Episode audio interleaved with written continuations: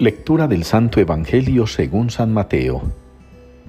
En aquel tiempo le presentaron unos niños a Jesús para que les impusiera las manos y orase. Pero los discípulos le regañaban.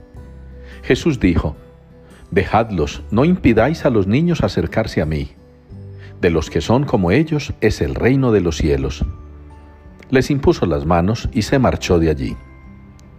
Palabra del Señor. Tú, Señor, eres el lote de mi heredad. Es la respuesta con la que nos unimos hoy en la liturgia al Salmo 15. Tú, Señor, eres el lote de mi heredad.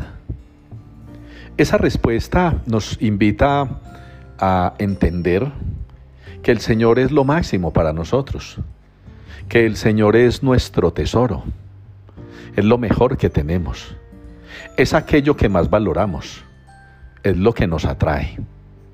Quizá esta respuesta, unida al texto de la primera lectura, nos está invitando a considerar el mandato del Señor a través de Josué para el pueblo. Tener al Señor como único Dios, como exclusivo Dios.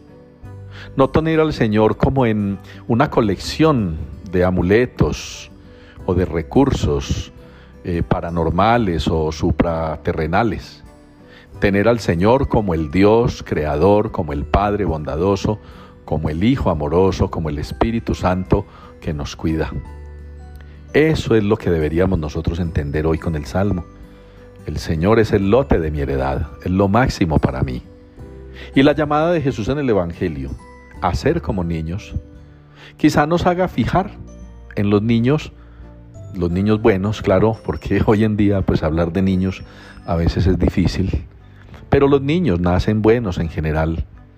Los niños nacen con la bondad de Dios en su interior. Los niños nacen llenos de la pureza y de la inocencia que el Creador les, les imprime y que vamos perdiendo a medida que vamos creciendo.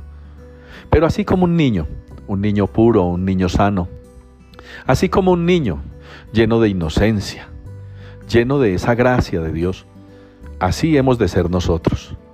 Porque siendo así como niños, pues tendremos una alta probabilidad de valorar a Dios por lo que es realmente, nuestro Creador y nuestro guía, nuestro Salvador, la misericordia divina.